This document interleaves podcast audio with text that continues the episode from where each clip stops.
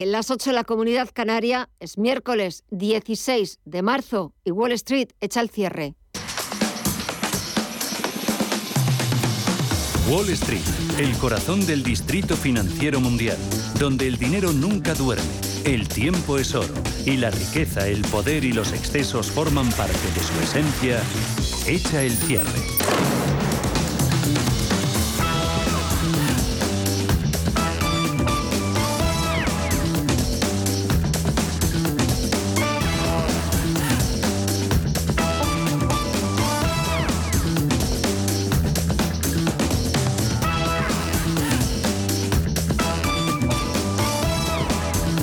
Pues después eh, de la primera subida de tipos de interés en Estados Unidos desde hace tres años, la primera desde 2018 de 25 puntos básicos, tal y como venía descontando el mercado desde hace semanas, así ha respondido el presidente de la Reserva Federal, Jerome Powell, a las necesidades eh, de la economía estadounidense de seguir manteniendo el máximo empleo y de que la economía estadounidense siga fortaleciéndose. Son los principales objetivos que se marcan el Banco Central estadounidense.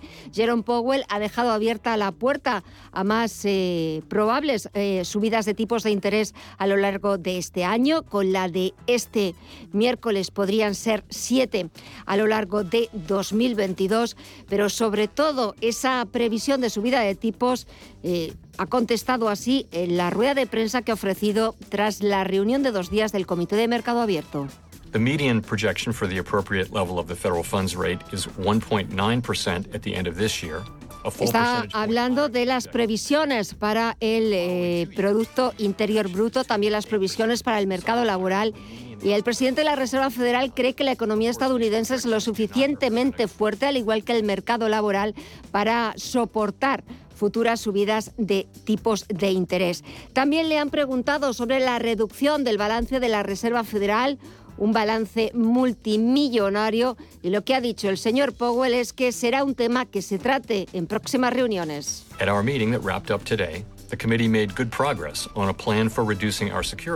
Dice Powell que se han hecho progresos, que se ha hablado de este tema en la reunión del Comité de Mercado Abierto del Banco Central estadounidense, pero que empezarán a decidir cuánto van a reducir progresivamente ese balance en próximas reuniones. Con todo y a falta de los últimos ajustes, echamos un vistazo a Wall Street. El Dow Jones Industriales sube más de 500 puntos, un 1,55% en los 34.063 puntos. El SP500 un 2,24% arriba hasta los 4.358 puntos, o el sector tecnológico que en los últimos minutos de la sesión ha despegado con fuerza porque tenemos al Nasdaq Composite sumando un 3,7% en los 13.436 puntos. En el mercado de la renta fija, la rentabilidad del Treasury americano se está desinflando, está subiendo un tímido 0,07% hasta el 2,16%, ha llegado a estar por encima del 2,18% esta misma tarde y también el índice VIX de volatilidad está bajando algo más de un 10% en los 26,75 puntos. Y en el resto de bolsas latinoamericanas, Mireya, cuéntanos.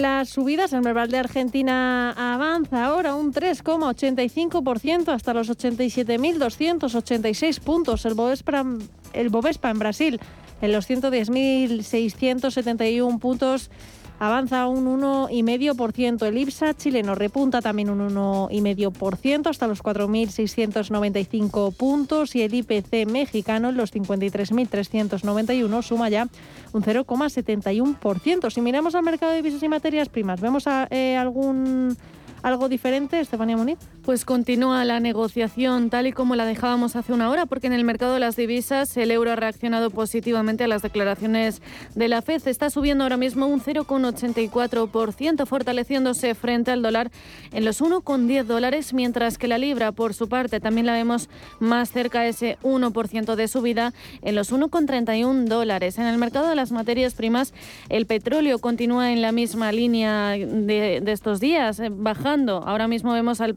al barril de Bren eh, corregir un 2,18% en los 97,73 dólares y el West Texas de referencia en Estados Unidos lo vemos también rebajar un 1,5 porcentual en los 94,91 dólares. El oro, por su parte, sigue corrigiendo tímidamente un 0,03% en los 1.928 dólares la onza. En el mercado de las criptomonedas, ¿vemos alguna novedad, Mirella? Continúan los avances, ahora se hacen un poco más fuertes. Ya el Bitcoin ha alcanzado los 40.000, ahora va camino de los 41.000 dólares, en los 40.815 dólares con un avance del 2,84%. Un 3,3% se anota Ethereum hasta los 2.643 dólares. El Ripple avanza ya casi un 2%. Cardano eh, se anota una bajada del 1%, un 1,3% de subida Em, Solana en los 85,76 dólares y Avalanche en los 73,41 repunta ya un 2,3%. Pues así está la cotización de los activos que continúa la negociación. Wall Street ha cerrado una de sus mejores sesiones en lo que llevamos de año tras esa primera subida de tipos de interés en Estados Unidos desde 2018. Pero la actualidad de este miércoles nos deja más noticias de interés titulares de las 9.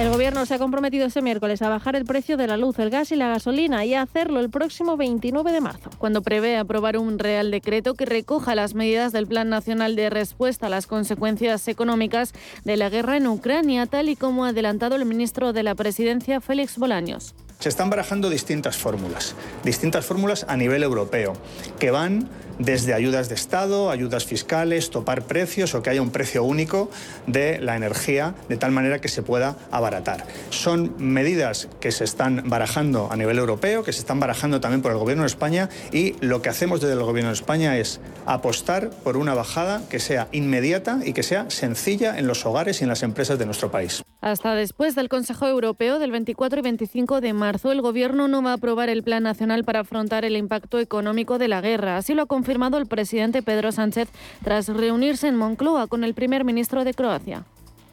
Saben ustedes que para España es fundamental porque el 29 de marzo, en función de cuáles sean los acuerdos, mm, eh, aprobaremos el Plan Nacional de Respuesta a las Consecuencias Económicas eh, de la Guerra en el Consejo de Ministros del 29 de marzo, repito. Pero en todo caso, creo que es importante ese consejo y, agradezco sin duda alguna siempre la actitud eh, constructiva y propositiva eh, del gobierno croata y sin duda alguna también del primer ministro croata. Otras opciones que baraja el Ejecutivo pasan por congelar temporalmente la cláusula de los contratos de alquiler de vivienda que permite a los caseros actualizar las rentas conforme al IPC. En este punto, la ministra de Derechos Sociales, Ione Belarra, propone congelar los alquileres durante este año. Que las personas que viven de alquiler son quienes más van a notar seguramente la subida en la cesta de la compra, la subida en los bienes de primera necesidad y, por tanto, pensamos que congelar la que es seguramente una de las, uno de los principales gastos de las familias eh, con más necesidades de nuestro país, sería una medida imprescindible de este nuevo escudo social y verde. Y la Federación Española de Industrias de Alimentación y Bebidas denuncia graves problemas en el funcionamiento de la cadena alimentaria por la huelga de transportistas. En concreto, la patronal ha informado de numerosos incidentes en algunas carreteras españolas que la ministra de Transportes, Raquel Sánchez, denuncia porque impiden trabajar a quienes quieren. Evidentemente se pueden hacer reivindicaciones, evidentemente este sector, que insisto, es minoritario, puede hacer esa parada, pero desde luego lo que no vamos a consentir y lo que no se puede tolerar es que en un Estado democrático y de derecho se utilice la violencia y se utilice la fuerza y sobre todo que este sector minoritario impida trabajar a quien quiere trabajar. Las empresas ven con especial preocupación las, limitaciones en el transporte de productos frescos altamente perecederos, así como la paralización de las empresas por falta de stock. En este punto, el ministro de Agricultura, Luis Planas, hace un llamamiento a la calma y a la serenidad para garantizar el abastecimiento. El número de los implicados en esta actuación está siendo pequeño, pero es verdad que ha causado algunas disrupciones puntuales eh, tanto en el sector pesquero como en el sector de frutas y hortalizas, no tanto en los lugares de llegada, por ejemplo, en los mercados, sino en los lugares de origen de provisión. Y el intenso episodio de polvo en suspensión que cubre de arenilla la mayor parte de España desde el lunes continuará el jueves, aunque los cielos estarán menos turbios y la calidad del aire mejorará. Aunque la concentración de polvo del Sáhara comienza ya a descender, no será hasta el viernes cuando la situación mejore ya con mayor claridad, según la Agencia Nacional de Meteorología. El viernes aún se notará el polvo, pero poco a poco se irá limpiando la atmósfera en la península, aunque durante el fin de semana podría alcanzar zonas de las Islas Canarias con menor intensidad.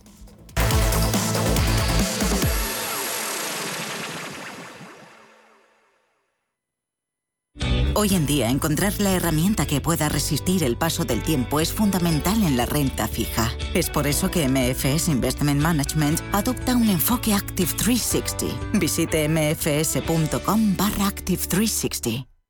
El 26 de marzo, en Río Shopping Valladolid, inauguramos Punto Relojero. Únicos relojeros cualificados de Valladolid con servicio integral y en el acto de grandes marcas, al mejor precio y en el menor tiempo. Ven a conocernos y si estás entre los 100 primeros, llévate un cambio de pilas y hermeticidad gratis. Recuerda, el 26 de marzo, Punto Relojero. ¿Te han encargado organizar una reunión de trabajo y no sabes por dónde empezar? No lo dudes. rafaelhoteles.com. Hoteles modernos, bien situados, con aparcamiento y salones con luz natural, además de un servicio especializado en la organización de cualquier tipo de evento. Llama al 902 100 015 o consulta rafaelhoteles.com. Musiconomía un programa musical con otra perspectiva. Los domingos a las 8 de la tarde en Radio Intereconomía, Álvaro Martín Cicero invita a músicos para que nos hablen de lo suyo y a la vez de tendencias, cómo se enfrentan a la industria musical, crowdfunding y naturalmente escucharemos sus creaciones. Musiconomía, un programa de música distinto. Los domingos a las 8 de la tarde en Radio Intereconomía. Radio Intereconomía es la mejor plataforma para dar a conocer, relanzar y poner voz a su empresa. Nuestro equipo comercial le asesora para conseguir sus objetivos. Contacte con nosotros en el 91 999 21 21 o escribiendo a comercial@intereconomía.com. Radio Intereconomía, la radio de las empresas. El análisis del día con visión global.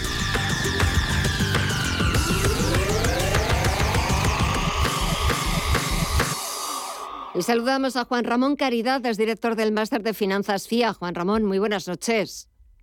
Buenas noches. Bueno, eh, estaba ya más que descontado por el mercado esa primera subida de tipos de interés en Estados Unidos desde 2018 y es cierto que el mercado ya lo esperaba, 25 puntos básicos. Si hubiera sido 50 puntos básicos, quizás no habría reaccionado de la forma que hemos visto a Wall Street con el sector tecnológico subiendo más de un 3%. Para los mercados, sobre todo para Estados Unidos, parece que la guerra no existe. Eh, se ha cumplido escrupulosamente lo que el propio Powell declaró ante el Congreso y el Senado. Y es que eh, dijo voy a, voy a proponer como si fuera un junior, ¿eh? eh un cuarto de punto de subida.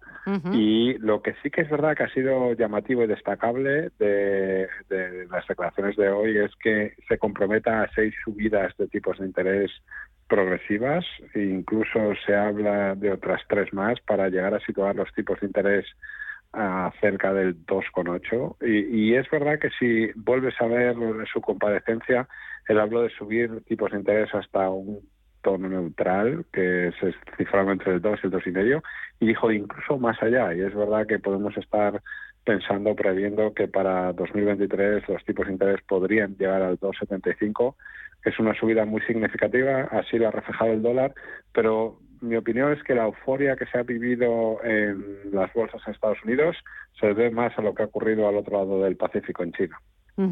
Eh, China también vuelve a acaparar la atención, vuelve a saltar a, primera página, aparte de por esa, ese posible eh, respaldo militar a, Rusia, también, eh, bueno, pues con todo lo que está pasando de los nuevos casos de, de coronavirus y esto está haciendo de nuevo que vuelvan las peores, los peores temores, ¿no?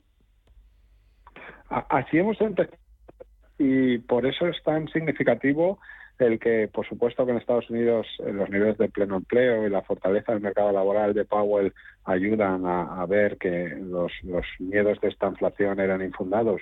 Pero hoy ha sido el día de la carta de los Reyes Magos de China. Eh, hemos tenido, hemos cerrado la sesión con subidas de, de 30 y 40% en algunos valores, en muchos de ellos subidas entre el 10 y el 20% en un solo día. Y esto se ha debido al final a, unas declaraciones por parte del gobierno chino espectaculares. Compromiso de una regulación transparente que permita la estandarización de todo el sector tecnológico y eso Alibaba, Tencent y todas las tecnológicas americanas se han puesto de enhorabuena. Se ha comprometido a garantizar la estabilidad de los mercados financieros y también a utilizar la política monetaria, o sea, más madera y más euforia por el lado chino y, luego también ya era como el sueño, era nos comprometemos a resolver los problemas del sector inmobiliario y a poner encima de la mesa un nuevo modelo de crecimiento y los ADRs chinos, o sea, todas las acciones chinas que cotizaban en Estados Unidos, que por la mañana estaban muy expuestas a lo que muy buen dices, el repunte de COVID y las posibles sanciones de segunda ronda, han acabado con subidas estratosféricas porque el gobierno chino se ha comprometido a defenderlos y a trabajar con el regulador.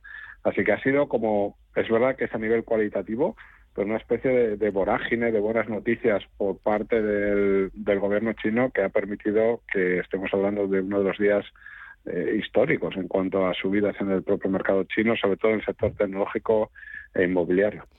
Eh, algo que hacía mucha falta, sobre todo para Alibaba, que estos días estaba desplomando y de forma bastante, bastante impresionante, se estaba dejando más de un 70%.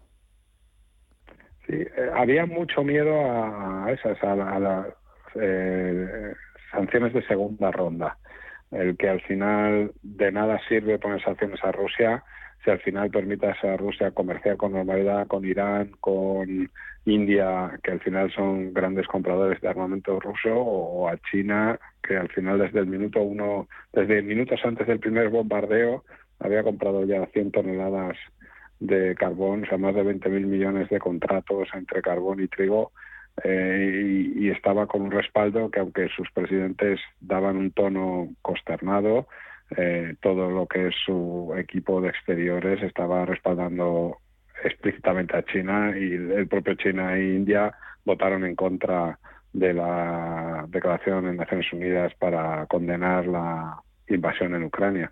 Así que eh, ese, eh, ese sentimiento y ese peligro de sanciones que fueran más allá de Rusia y que afectaran a China, eh, el cierre de Shenzhen durante prácticamente 10 días por el COVID, pues no auguraba esta mañana a estar demasiado optimista y la verdad que el cambio ha sido espectacular después de que el gobierno pusiera encima de la mesa toda su fortaleza. Mañana reunión del Banco de Inglaterra. También, salvo sorpresas, se va a cumplir con el guion previsto. Es muy posible que siga la pauta y las líneas que ha marcado eh, Powell ah, en cuanto a, moderadas y paulatinas subidas de tipos de interés, porque, vamos, ha sido también, y es llamativo, eh, ya no se escapa ni, ni en broma el concepto de inflación temporal, todos son conscientes de los problemas que hay en Europa Todavía la inflación subyacente no es tan importante, pero nos toca mucho más de cerca el problema ruso. No es un tema solamente de energía, las materias primas agrícolas industriales nos afectan muy mucho a nuestros IPCs y, yo creo que desde las declaraciones de Guindos también, que lo sabe mejor que nadie, pero también un poco la evidencia de los datos de producción industrial, vamos a un entorno inflacionista y en ese sentido es lógico que los bancos centrales replieguen velas. Y en este escenario, ¿algún consejo, alguna recomendación? Viendo la estabilidad que está teniendo el dólar, que en el primer momento se ha ido a 1,09 pero ha recuperado, lo más interesante en el muy corto plazo es quiénes son los productores de materias primas que se van a beneficiar de toda esta vorágine que hemos vivido. Y en ese sentido, Sudáfrica, Colombia, Chile, todos los productores, Indonesia, están de enhorabuena y esa es una temática de inversión. Luego, yo creo que es muy recomendable que le demos la vuelta, sin contar las rentabilidades de hoy, a quienes eran los últimos de la clase y hacer bueno el dicho de que los últimos serán los primeros, porque los sectores más castigados que habían tenido por tener etiqueta de crecimiento, de consumo, de exposición a China, han sufrido mucho y en ese sentido sectores que lo hagan bien en entorno inflacionista con subida de este tipo de interés y que les hayan zurrado pero bien en este comienzo de año, sectores como los, el bienes de lujo, tecnología, eh, vuelven a estar de enhorabuena en este nuevo entorno de mercado. Pues nos quedamos con esos consejos y con el análisis de Juan Ramón Caridad, director del Máster de Finanzas FIA. Juan Ramón, muchísimas gracias como siempre, que pases una muy buena semana y hasta pronto. Un abrazo. A vosotras, de verdad. gracias.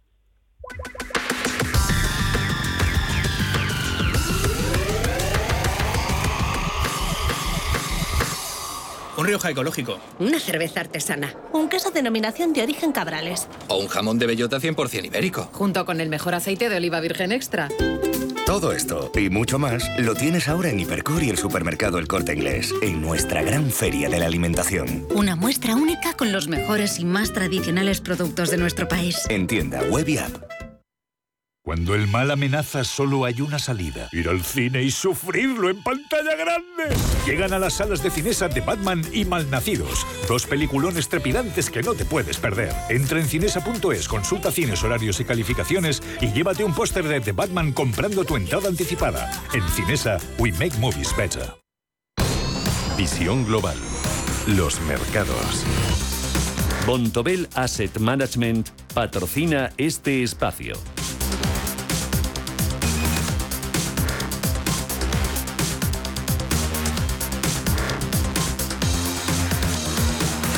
Y de vuelta a las principales bolsas europeas, subidas generalizadas, las que hemos visto en los parques del viejo continente y en el caso del IBEX 35, subidas que le permiten acercarse a los 8.400 puntos. Y eso que todavía no conocían las bolsas del viejo continente la decisión de la Reserva Federal. ¿A qué se ha debido este optimismo, Mirella? Pues sobre todo los avances en las negociaciones entre Rusia y Ucrania con ese plan de neutralidad de 15 puntos para poner fin a la guerra. Nuestra bolsa ha sumado un 1,75% y los bancos, como decía, se han adelantado a las subidas de tipos de hoy de la Fed y a la de mañana del Banco de Inglaterra con nuevos avances en sus cotizaciones. Entidades como Santander, con un avance del 5,8 y Sabadell del 6,6, saldrían beneficiados directos de estas subidas de tipos por su presencia en los mercados estadounidenses y británicos. Las subidas también se han, extendido a otros sectores cíclicos como el de las acereras. Y es que los estímulos económicos prometidos en China han impulsado a las empresas más ligadas a las materias primas después de las últimas turbulencias sufridas en bolsa. Las acciones de Acerinox y ArcelorMittal han relanzado hoy su escalada un 6,4 y un 5,3% respectivamente, aunque la mejor del selectivo ha sido Fluidra con un repunte superior al 8%. En cuanto a los recortes, Inditex ha sido la peor con un retroceso del 2,5% después de unos resultados peor de lo esperado y las energéticas también han sido penalizadas en la jornada de hoy. Repsol con una caída superior al 2%, Red Eléctrica con un 1,6% abajo, en Agas con una pérdida del 1,25%, Endesa que se ha dejado más de un 1% y Iberdrola que ha caído un 0,8%. Para mañana, la agenda del jueves 17 de marzo, Estefanía. Pues viene marcada por las cifras de inflación de febrero de la eurozona y la reunión de política monetaria del Banco de Inglaterra. En España se publican las cifras de deuda pública de enero, la balanza comercial del mismo mes y los costes laborales del cuarto trimestre del año pasado y por la tarde comparecerá en el Congreso el ministro de Seguridad Social, José Luis Escriba, para informar sobre el plan de acogida para atender a las personas desplazadas de Ucrania. En el ámbito empresarial destacan las cuentas de la energética italiana Enel. De Estados Unidos conoceremos los permisos de construcción de febrero, las solicitudes iniciales de subsidio por desempleo, la producción industrial de febrero y atentos también a las cuentas de FedEx y GameStop. Bontobel Asset Management ha patrocinado este espacio. Bontobel Asset Management. Calidad suiza con el objetivo de obtener rendimientos superiores a largo plazo. En Bontobel Asset Management siempre estamos a la vanguardia de las inversiones activas en bonos y acciones. Para más información, entre en nuestra página web bontobel.com barra am. Bontobel Asset Management, su especialista global en fondos de inversión. Si miras el dinero y ves una oportunidad, Broker Inter pone a tu disposición un curso online de formación en bolsa completamente gratuito y abierto a todos. Tanto si quieres iniciarte como consolidar tus conocimientos, te enseñaremos métodos y disciplinas con el uso de nuestras herramientas gráficas gratuitas. Y si quieres empezar a invertir, ahora tienes un bono bolsa de 1.000 euros en comisiones de compraventa durante el primer mes, válido hasta el 30 de junio de 2022.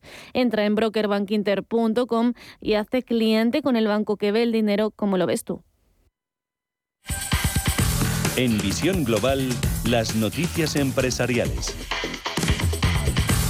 Inditex ha presentado resultados y ha ganado 3.243 millones en el último ejercicio de Pablo Isla, lo que supone un 11% menos que hace dos años. El gigante textil ha culminado el último año contable, finalizado en su caso el 31 de enero de 2022 con unos ingresos de 27.716 millones de euros, un 36% más que en el ejercicio anterior y un 2% por debajo del ejercicio previo a la pandemia. La compañía destinará el 60% de esa ganancia al pago de dividendos que serán de un total de 0,93 euros, compuesto por un pago ordinario de 0,63 euros y otro extraordinario de 0,30 euros. Y seguimos con Inditex porque las ventas entre el 1 de febrero y el 1 de marzo han crecido un 33% frente al 2021 y un 21% frente a los máximos históricos de 2021. Óscar García Maceiras, consejero delegado de la compañía. Las ventas de la Federación Rusia y de Ucrania representaron aproximadamente un 5% del crecimiento total de estas ventas. Creemos que unas ventas eh, de esta enorme potencia ponen de manifiesta la capacidad comercial de la compañía y que en todos los mercados, salvo estos dos a los que me acabo de referir, pues se ha recuperado el, nivel y el ritmo que teníamos eh, con anterioridad a la pandemia. Por otro lado, BBVA recomprará mil millones en acciones propias de aquí a julio. Tras haber completado ya los primeros 1.500 millones de euros del programa, este estará en vigor hasta finales de junio, pero podrá concluir a partir del 16 de mayo si para entonces se han cumplido los objetivos. La entidad comprará un máximo de 356,5 millones de acciones, según la comunicación al mercado, lo que implica que las compras afectarán al 5,35% del capital social del banco. No obstante, a los precios actuales, la limitación de mil millones supone la adquisición de 195 millones de títulos, el 2,9% del capital social. Y Tesla parará dos días su fábrica de Shanghái por las restricciones contra la COVID en China. La factoría de la firma en el país asiático paralizará su producción este miércoles y jueves porque varios trabajadores no pueden acudir a su puesto de trabajo por las restricciones imperantes en la ciudad. La decisión de Tesla se produce en el marco de una nueva oleada de restricciones en China para frenar el avance del virus en varias regiones del país. Esta misma semana, las autoridades chinas pusieron bajo confinamiento a la mayor parte de los 17 millones de habitantes de la ciudad de Shenzhen.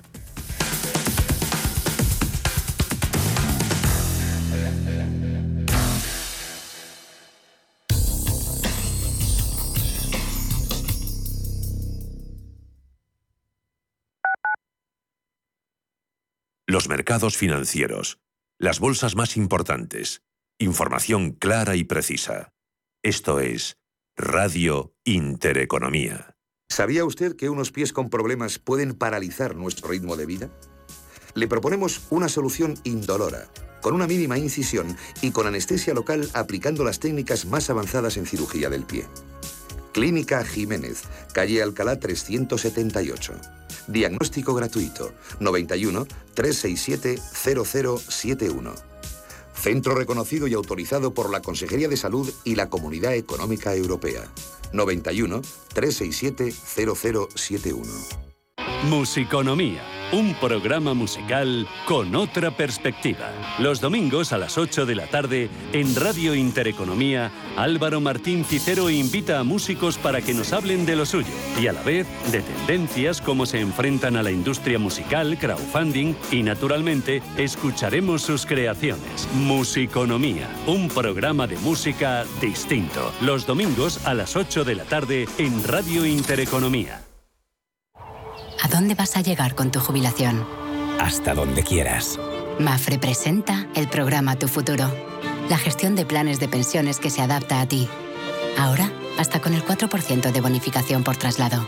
Consulta condiciones en mafre.es. Mafre, empresa colaboradora con el programa Universo Mujer. Los viernes a las 10 de la noche tienes una cita con otro gato, el gato gourmet. Andrés Sánchez Magro presenta una guía semanal gastronómica, enológica, de restaurantes, literaria, musical, con todos aquellos ingredientes necesarios para cocinar la buena vida. El Gato Gourmet, los viernes a las 10 de la noche aquí, en Radio Intereconomía.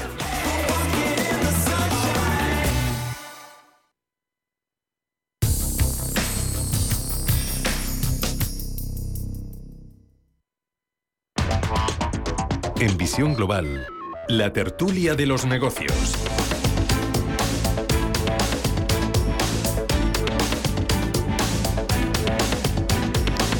Pasan 30 minutos de las 9 de la noche, una hora menos en la comunidad canaria y comenzamos nuestro tiempo de tertulia saludando a Pedro Fernández, empresario y abogado. Pedro, muy buenas noches. Gemma, buenas noches, ¿qué tal? Bien, ¿qué tal la semana? ¿Cómo te va tratando?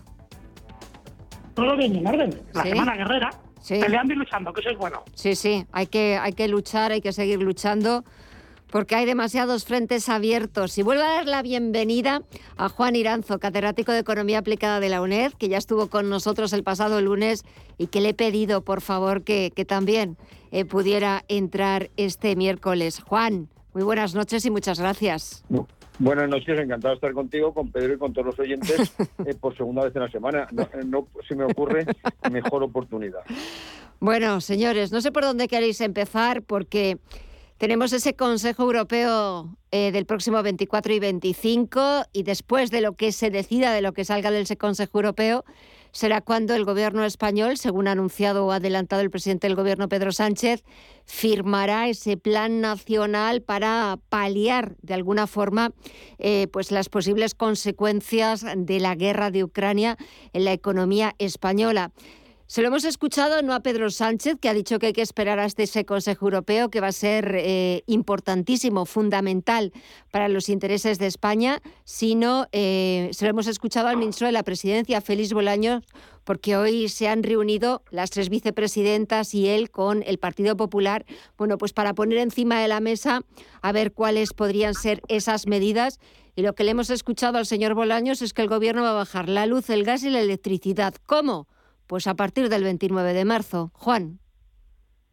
Pues en primer lugar, eh, con retraso y probablemente mal, porque había que tomar la decisión hace tiempo, porque evidentemente todos estos días en los que el petróleo llegó a estar a 130, si bien es verdad que hoy estaba a 99, 98, y la energía eléctrica batió su récord histórico con 710 euros, un poquito más incluso, en vatio hora, pues evidentemente eh, ya llegan tarde. Pero yo espero que haya una revisión y además en el propio Consejo de Europa se plantea ese asunto, una revisión de la tarifa eléctrica, es decir, cómo se calcula y en este sentido sí que hay que acabar con ese mecanismo marginalista de que el coste más alto es el que fija el precio. En segundo lugar, yo espero que en ese Consejo de Europa se apueste por la energía nuclear en dos aspectos. Una, alargar la vida útil de todas las centrales nucleares actualmente en explotación. Eso se ha hecho en Estados Unidos, se ha hecho en Francia y se tendría que hacer en España, porque además hay que tener presente eh, que la mayor parte del kilovatio hora de origen nuclear se debe, del coste se deberá a la repercusión de la invasión y como están amortizadas pues van a producir energía muy barata. Por otro lado, hay que pensar en las energías renovables, pero siempre y cuando no tengamos hidrógeno para almacenar el sol y almacenar el viento cuando no se necesiten, pues en, eh, nuevas energías renovables, nuevas centrales solares y eólicas, lo que obligan es a tener más gas.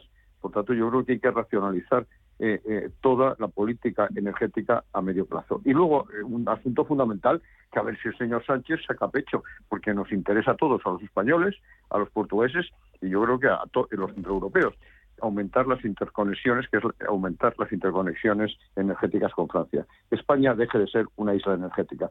Solo tenemos una interconexión de 2.000 megavatios eléctricos y no tenemos gas, eh, de tal manera que yo creo que es fundamental que los gasoductos procedentes de Argelia eh, conecten Europa y, en segundo lugar, es fundamental que por lo menos tengamos una interconexión eléctrica de más de 4.000 megavatios. Pero ojo, es que parece ser que la inversión para atravesar los eh, en los Pirineos con un gasoducto no supera los 120 millones de euros. Pedro. Yo creo que es momento de tomar decisiones sin complejos sin gaitas y sin siglas. Sin complejos, sin gaitas y sin siglas. Y me explico. Si todo lo que se vaya a tomar de política, en este caso energética, va a responder a las siglas que cada uno tenga, tenemos un problema. Entonces hay que asumir una realidad. Europa no tiene ningún tipo de estrategia energética en caso de crisis.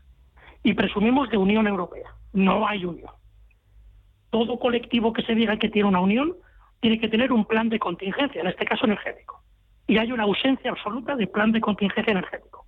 Sin plan no se ganan guerras. Es un tópico. Que se va a hablar en este Consejo Europeo de una táctica, pero sin estrategia. Se van a tomar decisiones a muy corto plazo, pero sin pensar en el medio y en el largo. Pan para hoy y mucha hambre para mañana.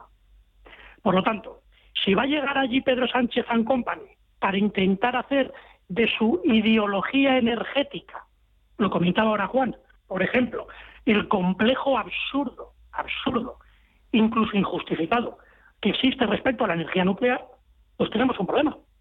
Porque ahora mismo, si dependemos para generar energía eléctrica del gas en gran medida o de que tengamos muchas horas de sol, tenemos un problema. Por lo tanto, o asumimos que la energía nuclear es operativa, es bastante energía blanca porque contamina menos, aunque se asuma el riesgo en caso de una pérdida, que ahora mismo es un riesgo mínimo, pues una de dos. Hacemos un análisis de riesgo y a su vez hacemos una evaluación de impacto. ¿Cuánto es el riesgo y cuánto es el posible impacto? Es mucho menos el riesgo que el posible impacto. Señores, asumamos la realidad. La pregunta es, ¿se van a tomar decisiones sin siglas, sin complejos y sin gaitas? Complicado, porque hay muchos intereses creados de por medio. Juan comentaba, una posible convenio bilateral con Francia.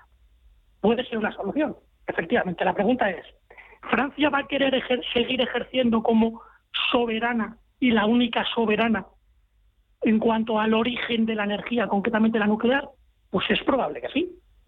Por lo tanto, si asumimos que la soberanía existe eh, a nivel territorial, pero no a nivel energético, pues sí podremos hablar de una unión europea. Si no, creo que tenemos un problema. La unión no solo es de no fronteras, es unión operativa real. Ojalá que me equivoque, termino jamás, pero creo que va a haber muchas siglas, muchos complejos y muchas gaitas y poca toma de decisiones operativas y prácticas, creo. A ver, Juan. Mire, además es que evidentemente yo soy partidario del desarrollo sostenible, pero entendido como un equilibrio muy difícil y complicado entre crecimiento económico, cohesión social y protección del medio ambiente. Si se incide en exceso en uno de los vértices, el modelo colapsa. Y eso es lo que estábamos haciendo en Europa y con especial intensidad en España respecto al medio ambiente. Los costes medioambientales han disparado la inflación desde el punto de vista estructural. Los costes medioambientales eh, crecientes hacen inviable la competitividad de muchas empresas porque la energía será ruinosa, etcétera, etcétera. Por tanto, yo creo que a corto plazo, aparte de modificar el método de calcular la tarifa regulada, la tarifa eléctrica, yo creo que hay que bajar los impuestos a hidrocarburos, a gas, que está con en el 21% todavía en el caso de gas, el IVA, y luego, por otro lado, y los hidrocarburos ya no digamos, con todos los impuestos especiales. Y luego, por otro lado, yo creo que a medio plazo, aparte de alargar la vida útil de las centrales nucleares y de las centrales hidráulicas, que también lo han tomado ahora, con las eh, centrales hidráulicas, hay que considerar la posibilidad que ha abierto Francia que y, la Unión Europea, que la energía nuclear se califique de energía verde y tenga todas las ventajas vinculadas a lo que es una energía que no emite CO2. Y luego, por otro lado, yo creo que hay que plantearse muy, muy seriamente el, el coste de eh, la lucha contra el supuesto cambio climático, las medidas medioambientales o como queramos llamarlo. ¿Por qué? Porque nos pueden arruinar y al final los países arruinados son los que menos protegen el medio ambiente. Eh, Pedro, eh, de ese Consejo Europeo de la próxima semana, es cierto que España, que ahora está el presidente del Gobierno eh, de gira en varios países europeos para intentar, bueno, pues defender la postura que lleva España de una reforma del mercado eléctrico, de una reforma profunda y también de desacoplar el precio del gas del precio de la electricidad. ¿Qué va a salir de ese Consejo Europeo? Porque hay otros países que, que no están demasiado por la labor. ¿Tú qué crees que va a salir de ahí? Yo creo que en el fondo Pedro Sánchez lo que buscan estas visitas a, a los ocho países es darse a conocer de cara a la presidencia que le corresponde a España el último semestre de 2023, que aunque lo veamos muy lejos, no queda tan lejos. Y no olvidemos que a esta gente les gusta el poder y mando más que a un tonto una tiza. Y este, en el fondo, me da a mí la sensación, perdón lo de este, nuestro presidente del gobierno, perdón, que en el fondo, en el fondo, yo creo que la cuestión de la energía, etcétera, le importa lo justo, pero él va con su caravana electoral, por decirlo de alguna manera, dándose a conocer, sobre todo aquellos países en Europa del Central que siguen considerando de Pirineos para abajo, digamos, pues prolongación de África. Bueno, pues quitar esos complejos de cara a que le dejen hacer, y mucho, el último semestre de 2023, que no olvidemos, es cuando le corresponde a España la presidencia de la Unión. A partir de ahí, ¿qué va a hacer? pues ponerse a rodar Alemania, seguro. Alemania de una u otra manera parece que es quien tiene las cosas más o menos claras. Hoy hemos visto que Alemania, bueno, hoy hace dos semanas, confirmó que aumenta a 100.000 millones de euros su inversión en defensa y hoy ya ha salido el tema en la sesión de control al gobierno, hoy miércoles por la mañana en el Congreso, sobre el tema. ¿Podremos invertir en los presupuestos del 23 más en defensa? Y ya tiramos de ideología. Y ya va a ser que no. Como Alemania ha dicho que sí, al final Sánchez terminará diciendo que sí. Moraleja, que a rebufo de Alemania hace que hace algo, pero solo es hacer, no hacer hacer. Y su objetivo principal es que le vean, que le conozcan. El último semestre del 23 va a tener que tomar muchas decisiones que le van a mantener en el gobierno. Así es como lo veo yo. Yo creo Juan, sí. yo creo que en el Consejo de Europa, aparte del asunto energético, que va a ser clave, evidentemente, tanto medidas a corto como a medio y largo plazo, estrategia, eh, creo que otro de los asuntos claves eh, se van a discutir son las políticas fiscales. Es decir, si se vuelve a establecer la disciplina fiscal, las reglas fiscales de déficit y de deuda. Y yo creo que sí. Y eso es bueno para España, aunque el señor Sánchez se niegue, porque lo que está haciendo hasta ahora es despilfarrar enormemente el gasto público con crecimientos desmesurados en gran medida porque está creciendo el empleo, pero el empleo público, el que no es productivo. De tal manera, este va a ser, yo creo, otro asunto bastante importante. Si se van a volver a establecer en el año 23 las reglas fiscales o no. Y España va a defender que obviamente que no. Es verdad que como somos el último país de, de Europa en recuperar el PIB del año 2019, pues en teoría no se aplicarían. Pero yo creo que el rigor presupuestario es fundamental, máxime en estos momentos de fuertísima inflación y, por tanto, en momentos en que la política fiscal también tiene que ser restrictiva. Pedro. Ojalá, ojalá que realmente luego, bueno, pues se trate el tema fiscal, las famosas categorías, ¿no? el 21, el 10 exento. Creo que ahora mismo hay que tomar decisiones de Estado y eso requiere hombres de Estado. Y no, y no hombres de partido, hombres de Estado. Y esos hombres de Estado conllevan, cada uno de los estados va a asumir una, eh, una reducción de los ingresos vía impuestos directos de los combustibles que están muy grabados vía fiscal, con lo cual va a reducir el número de ingresos que va a tener el Estado a nivel anual eh, para favorecer un mejor estado del bienestar en el ciudadano, sabiendo cómo estamos ahora mismo España, que tiene una deuda pública eh, que aproximadamente se deben cerca de 2 billones, con B de brutal, 2 billones de euros, y una deuda pública prácticamente inasumible. Y aún así el Estado va a dejar de seguir ingresando dinero. ¿Va a tomar decisiones de ese tipo de Estado? ¿O va a pensar como hombre de partido, pero con el traje de hombre de Estado? Veremos. No hay que olvidar que hay que poner de acuerdo a 27 miembros de la Unión. Poner de acuerdo a 27 si ya cuesta una comida de Navidad entre familiares, y no hay 27 normalmente, pongámonos aquí cada uno de su padre y de su madre. Complicado va a ser. Veremos, ojalá. Ojalá que se haga una apuesta realmente y que no se termine convirtiendo en un artículo de lujo poner la calefacción, coger el coche o simplemente dar al interruptor de la luz. Lo que también se puede convertir en artículo de lujo son, bueno, pues los alimentos frescos. Ayer escuchaba yo al presidente de Mercadona, Juan Roch, pedir a los ciudadanos que no hagan acaparamiento, que, que no garantizaba el suministro de todos los productos. Hoy también eh, se lo he escuchado al ministro de Agricultura, Luis Planas, por la huelga de los transportistas de carretera. Es cierto que esa huelga está convocada por un sindicato minoritario, pero sí que está produciendo eh, ciertos daños a la hora de, garantizar el abastecimiento. Eh, a ver, Juan, no sé si estás siguiendo esta huelga de los transportistas. ¿Qué te parece? ¿Podemos tener problemas de abastecimiento? ¿Qué opinas?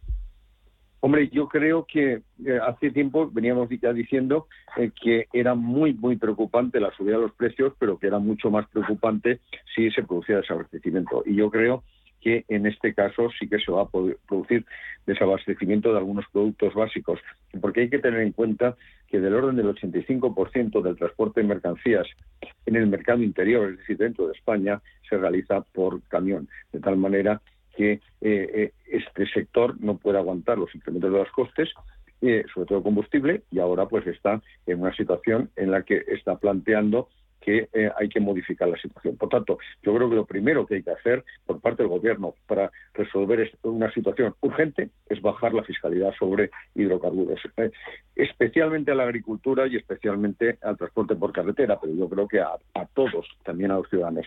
Y luego, por otro, por otro lado, hay que tener en cuenta otra situación también muy importante, que a medio y largo plazo, y se le ha dicho a este Gobierno desde hace varios años, hay que favorecer el transporte ferroviario de mercancías es decir, construir el eje mediterráneo, este que parte de Huelva y llega a Francia. Bueno, pues que no sepa, no se está haciendo absolutamente nada. Eh, y eso además es muy positivo desde el punto de vista medioambiental. Este gobierno va de contradicción en contradicción y sobre todo va de solución diaria en solución diaria y la estrategia y las reformas estructurales son fundamentales en este sector. Por lo tanto, yo sí que me temo que sobre todo en algunas zonas determinadas puede haber falta de suministro, eh, incluso de algunos alimentos. Tampoco creo que es una solución, incluso legal, como ha hecho Mercadona, que es eh, limitar la distribución por persona de aceite de girasol. Eh, Pedro, sí. Falta de suministro como tal. Yo creo que no. Matiza el porqué. Matizo el porqué. También es verdad que es un ejercicio prospectivo, es decir, a medio plazo, y uno pues tampoco sabe exactamente cómo va, cómo va a evolucionar todo en la incertidumbre que tenemos. Pero en el corto plazo hay que partir de una base. Cerca del 85% del consumo diario de lo que se vende en un supermercado se produce en España. Eso es muy importante. Por lo tanto, todo lo que se importa sí va dirigido sobre todo a materia prima que va enfocado no solo al sector agroalimentario en menor medida, más al sector químico o al sector industrial como tal. Pero lo que es el sector alimentario en sí, cerca del 80-85% de la materia prima básica que se consume en un supermercado, se vende en un supermercado, se fabrica en España. Podría haber un, problema de suministro de un día para otro, pudiera ser de algún producto concreto. Pero por lo general, por lo general, si hombre, si uno está pidiendo a lo mejor aguacate, que viene de Canarias o alguno viene importado, pues puede ser. Pero de lo que viene siendo la cesta de la compra habitual, del 80-90% de los hogares de España, no tiene por qué haber un problema de suministro de lo básico. Otra cosa, eso sí, es que puede haber, ya de hecho lo está pasando, un problema de suministro de materias primas para la industria. Está pasando en el sector de la automoción, coches que antiguamente, coches nuevos, que se entregaban en tres meses, ya se están entregando en nueve, diez, once meses por los famosos conectores o microchips, que todos vienen de China. Esto ya pasaba antes de la guerra. ¿Por qué lo digo, Gemma y Juan? Porque claro, parece que desde el 24 de febrero para acá nos ha venido una ola de 20 metros. Pero la inflación en febrero ya la teníamos en el 7,4 y la guerra empezó en la 24 de febrero. con 6, Pedro, con 6 y perdóname que yo ahí sí que discrepo algo, no, no en la inflación, que por supuesto, aunque se ha revisado al 7,6, en el mes de febrero, que todavía es mucho más grave antes de comenzar la guerra. Pero yo cuando me refería a que podía haber eh, falta de suministro puntual, por ejemplo, de productos alimenticios, eh, me baso en que estamos eh, en una huelga de transporte por camión, de transporte por carretera. que es la vía fundamental de transporte de las mercancías dentro de España. Eh, eh, las importaciones y las exportaciones se hacen por vía marítima, de tal manera que efectivamente una cosa es que se produzcan en España los productos agrícolas y otra cosa es que coincidan con el consumo. Eh, evidentemente, casi todos los productos hortofrutícolas, no solo de España, sino el 4,5% del consumo mundial se produce en Murcia. Pero evidentemente yo no puedo ir todas las mañanas a Murcia a comprar las lechugas, etcétera. Eh, me las tienen que traer al supermercado de casa. Por tanto, a eso es a lo que yo me refería. Ahí puede haber un problema de suministro. Y luego, por otro lado, evidentemente, nuestro sector del automóvil se vio muy penalizado, como muy bien has explicado, Pedro, por, la falta de chips. De hecho, el año pasado se estima que se dejaron de fabricar 300.000 eh, automóviles o que se entregaron incluso a trozos, como muy bien has dicho, pero además ahora tenemos un problema adicional. Esto sí que es guerra a guerra.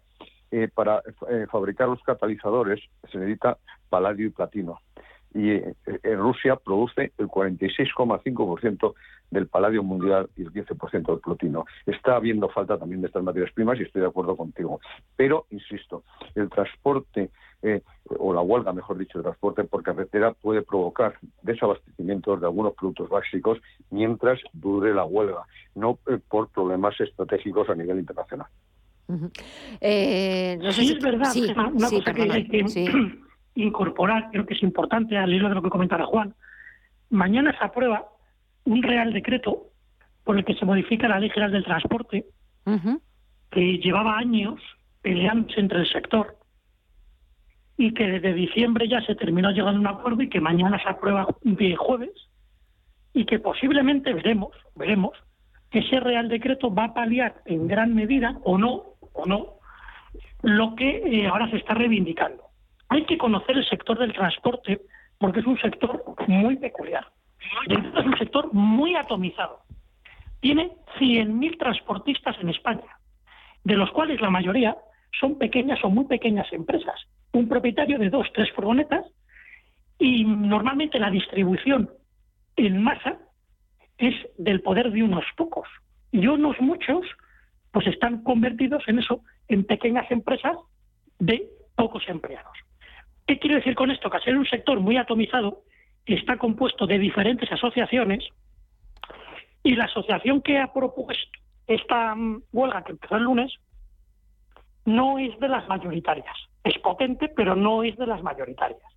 La mayoritaria es, en teoría, la que promovió el acuerdo que se llegó eh, con, con este transporte en diciembre y que mañana se aprueba el Real Decreto que dio pie a ese acuerdo. Por eso, por eso, la asociación principal que aglutina a la mayoría de los transportistas no ha ido a la huelga el lunes pasado. No tendría razón de ser ir a una huelga el lunes cuando el jueves te van a aprobar un real decreto en el que tú fuiste promotor principal. Por lo tanto, es verdad que dentro del sector del transporte tienen también muchas escalas de grises y sus discrepancias entre ellos. Hay que digo que es un sector diferente, atomizado, y ojalá que no pase, el problema de suministro. Ojalá que no pase. Pero aún así, estoy con Juan el hecho de que si hoy Mercadona ya ha dado un toque, es porque ya le han debido decir sus analistas que en el medio, no en el corto, pero en el medio plazo, algún producto sí puede llegar a escasear. Si no dudo que Mercadona haga este aviso. No sé si queréis, nada, me quedan como seis, siete minutos para despedir la tertulia, Juan, hablar de, de la guerra. Eh, las eh, ayudas, eh, hoy el presidente estadounidense ha vuelto a anunciar 800 millones de dólares en ayudas a Ucrania después de que hayan escuchado en el Congreso estadounidense al presidente ucraniano, a Zelensky, recordar también eh, cómo Estados Unidos sufrió por el 11S, pedirles más ayuda militar. no sé si queréis que hablemos de ello. A ver, Juan.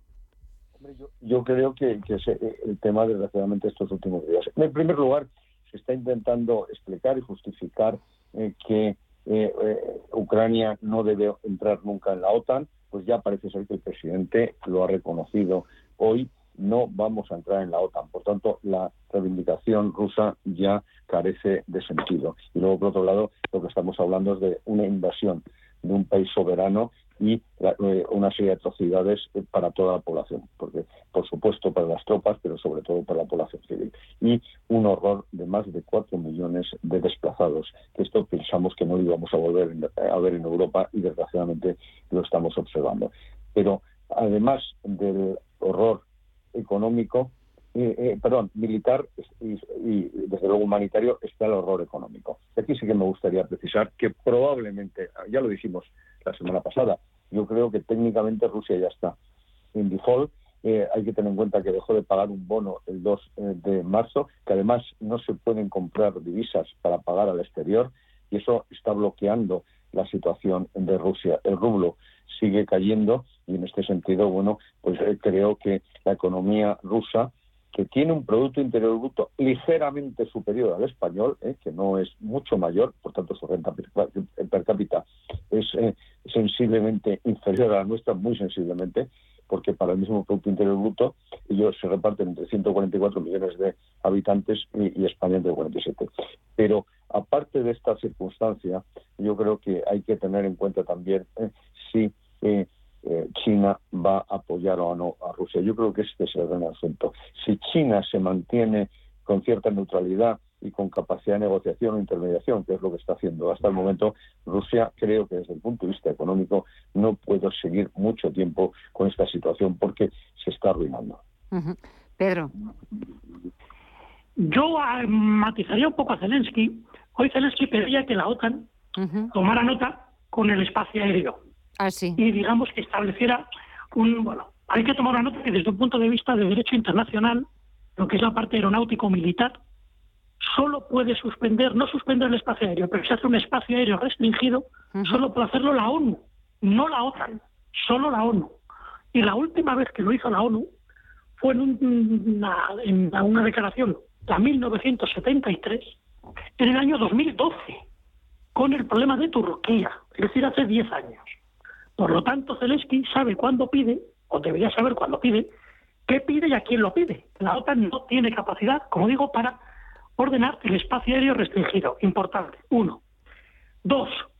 Nos preguntas por cómo va a terminar. Bueno, parece que efectivamente hay un desgaste común.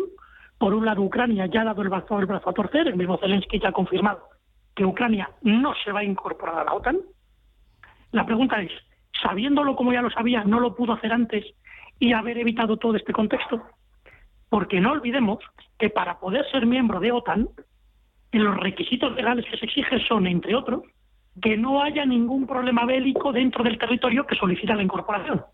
Y cuando lo solicita Ucrania, Ucrania ya tenía el problema de Donbass y ya tenía los problemas de Crimea. Por lo tanto, se solicita a sabiendas de que no va a ser concedido. Y aún así se solicitó y se ha seguido insistiendo.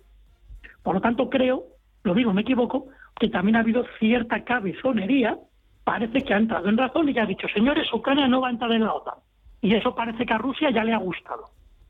Hoy publicado el Financial Times un posible acuerdo en 15, En 15, pequeños acuerdos, entre otros, hace referencia bueno, pues que se firmara que Ucrania, uno, no va a entrar en la OTAN y dos, no va a aumentar su gasto militar. Parece que por ahí están de acuerdo. Vamos a ver cómo terminan los territorios del Donbass y los territorios de Crimea. ¿Cómo creo yo que va a terminar rápidamente? Rápidamente, sí. Ucrania asumirá que no van a ser territorios de Ucrania, se les dará una primera concesión como estados independientes para que a medio plazo decidan ellos vía referéndum si quieren incorporar, si se quieren incorporar a las 22 provincias rusas ya existentes. Señores, en el medio plazo. En el corto plazo, independientes. Señores, lo iremos viendo en los próximos días. Eh, aquí cada minuto cuenta y la actualidad eh, va cambiando, aunque los mercados seguiremos viendo volatilidad e incertidumbre hasta ver qué es lo que sucede. Juan Iranzo, Pedro Fernández, muchísimas gracias a los dos como siempre. Que paséis muy buena semana y hasta la próxima semana. Un fuerte abrazo a los dos. Gracias igualmente. Un abrazo, Juan. Hasta pronto. Adiós, Pedro, adiós. Y así nos despedimos eh, de esta edición de miércoles de Visión Global. Mañana volvemos con más información, con más análisis, con más tiempo de tertulia, pero será ya mañana jueves. Gracias a todos por seguirnos, descansen y hasta mañana.